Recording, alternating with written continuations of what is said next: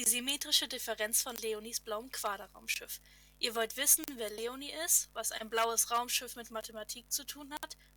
Oder habt einfach gerade das Thema symmetrische Differenz in der Mengenlehre in der Uni? Dann hört gerne in unseren Mathe-Podcast rein. Hey Ina, weißt du, was eine symmetrische Differenz sein soll? Für was brauchst du das denn, Leonie? Wir hatten heute eine Mathe-Vorlesung, da kam das drin vor. Ah, zum Thema Mengenlehre? Ja, genau. Symmetrische Differenz.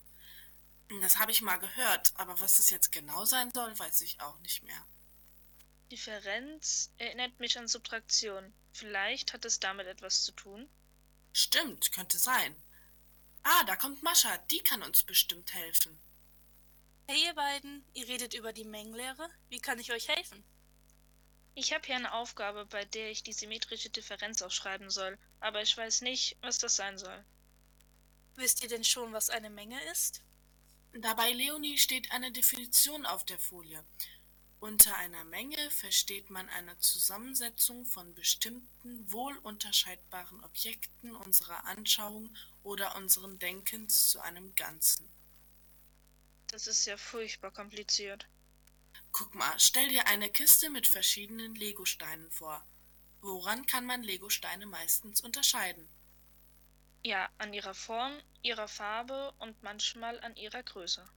Genau, weil du die einzelnen Legosteine zwar voneinander unterscheiden kannst, sie aber trotzdem zueinander gehören, weil es eben alles Legosteine sind, hast du eine Menge aus klar unterscheidbaren Objekten.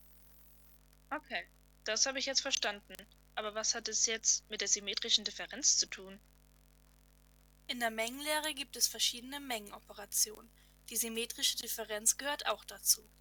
Mengenoperationen verknüpfen Mengen zu neuen Mengen, in denen gemeinsame Eigenschaften definiert werden.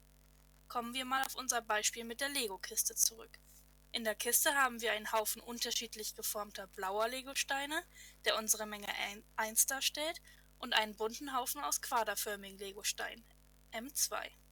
Die Schnittmenge von M1 geschnitten M2 bilden alle Legosteine, die gleichzeitig blau und quaderförmig sind. Stell dir vor, du nimmst diese Schnittmenge aus der Kiste, um damit ein Raumschiff zu bauen. Danach möchte Ina mit den restlichen Legosteinen auch etwas bauen.